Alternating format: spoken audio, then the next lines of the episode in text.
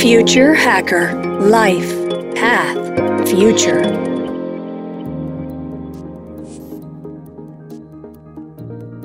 Olá pessoal, bem-vindo de volta aqui ao Future Hacker. Papo ótimo aqui com Walter Barbosa Jr. Walter, eu queria voltar um pouco no tempo, cara. Eu queria assim que você fizesse uma olhasse aí do início, né, quando você estava começando a, a, falar do, do Vetol, etc.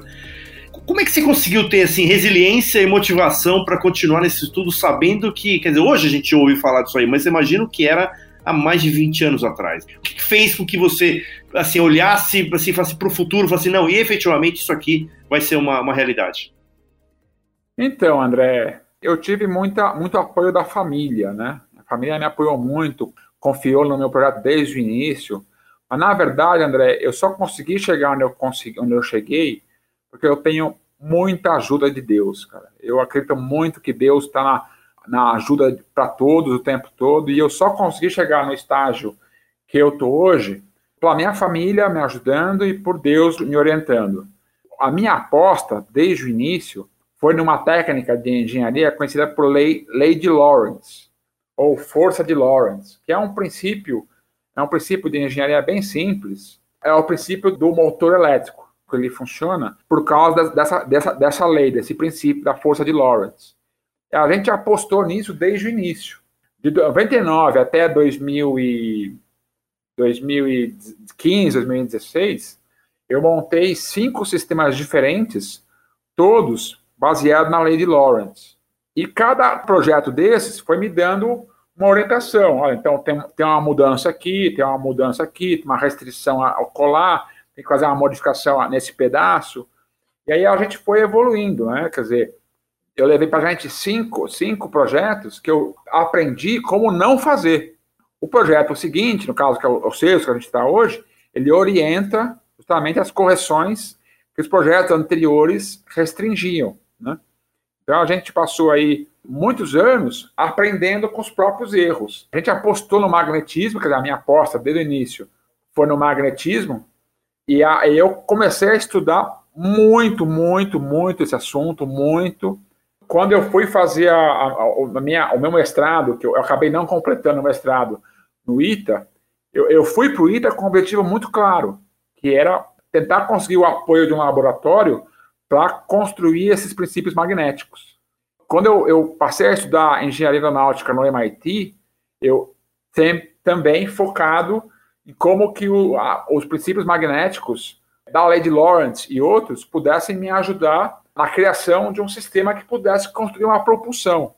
Naquela época, quando a gente começou, a gente nem pensava em energia livre, a gente pensava em usar bateria mesmo. Mas quando a gente percebeu que as baterias são muito restritivas, a gente passou a focar em alternativas. Então a gente conseguiu chegar no princípio da lei de Lorentz, que permite criar uma propulsão eletromagnética. Propulsão essa que permite que você ande na atmosfera como um helicóptero, debaixo d'água como um submarino e no espaço como um satélite, no espaço como uma espaçonave. A gente percebeu que com um único sistema possa atender a essas três condições de ambientes de navegação.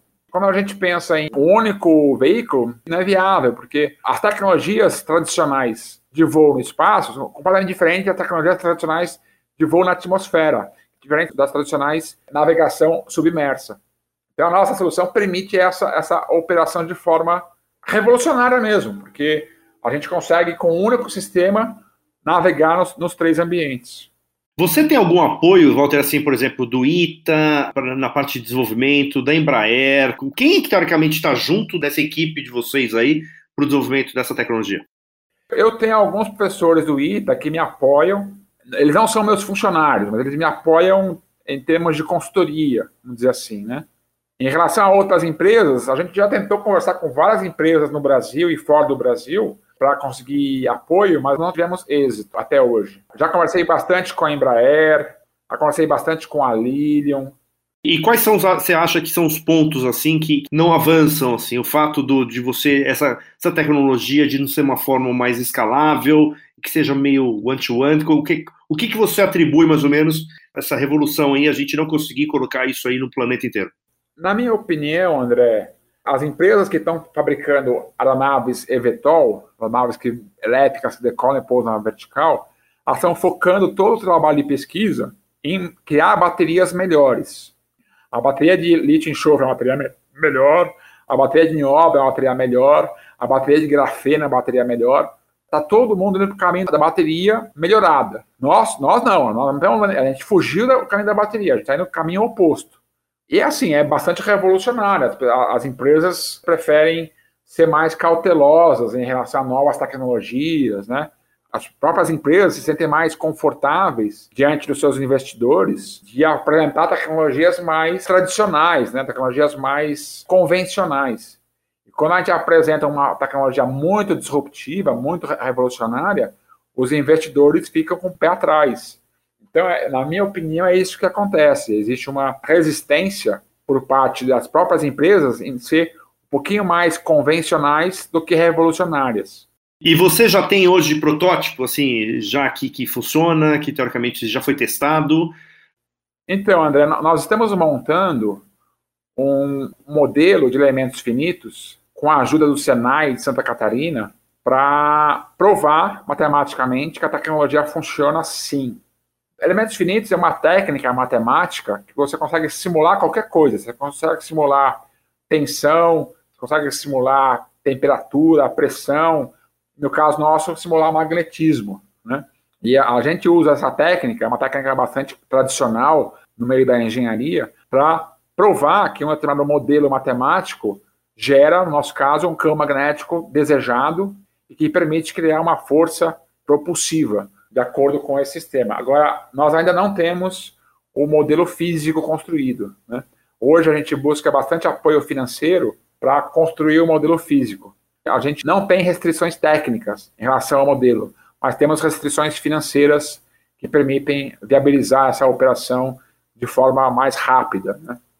Não, bem interessante, cara. Assim, não sei se você sabe, né? O Future Hacker participa de um. Nós somos parceiros do IBCI, que é um instituto novo, né? Um, um instituto de inventores, que chama Instituto Brasileiro de Ciência e Inovação.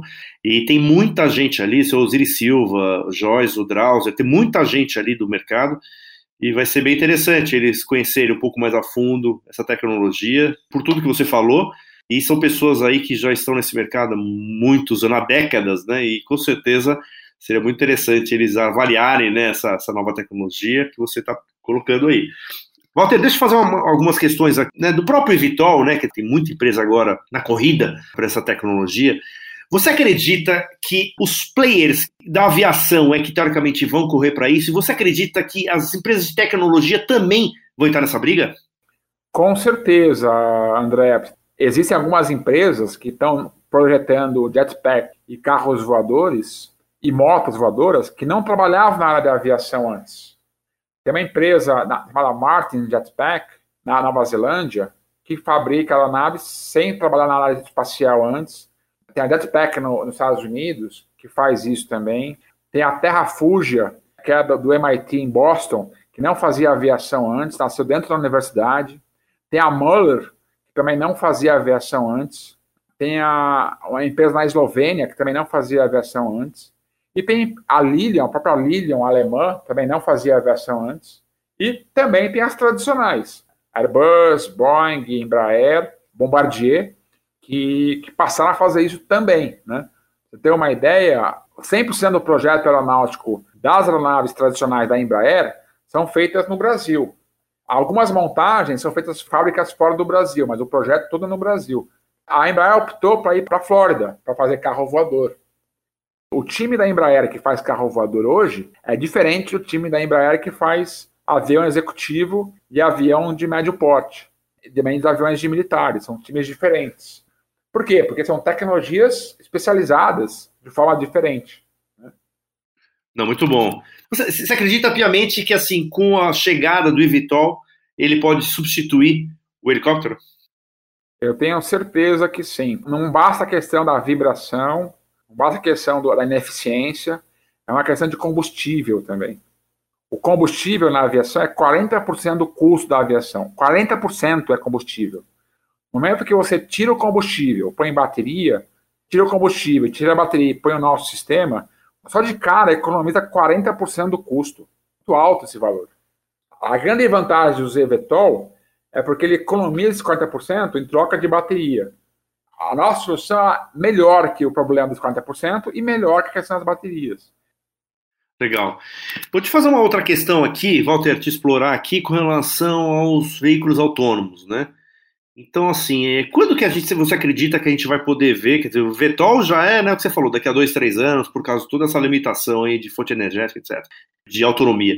Mas, assim, e os autônomos? Quanto tempo você acredita que daqui para frente a gente vai estaria podendo usufruir do eVTOL autônomo? A solução dos carros autônomos está ganhando muito poder em função das machine learning. Machine learning são técnicas de aprendizado de máquina, máquinas inteligentes, que precisam usar de recursos como sensores, atuadores, ter um, um sistema inteligente de tomada de decisão. As técnicas de machine learning e inteligência artificial, essas duas técnicas, vão realmente acelerar bastante o lançamento de carros autônomos. Mas eu não saberia te dizer datas. Mas eu imagino que machine learning inteligência artificial vai ser não apenas para veículos autônomos, mas também para aeronaves eVTOL autônomas. Você tem uma ideia desses 15 projetos que estão sendo feitos no mundo? Uma grande parte é para aeronave sem piloto. Por que não ter piloto é, é um, uma grande vantagem? Porque você gera um, uma carga útil a mais sem ter um peso extra desnecessário. Mas se você consegue fazer o voo vertical ou horizontal com uma carga a menos, é uma eficiência a mais na relação peso-potência da aeronave. Muito bom.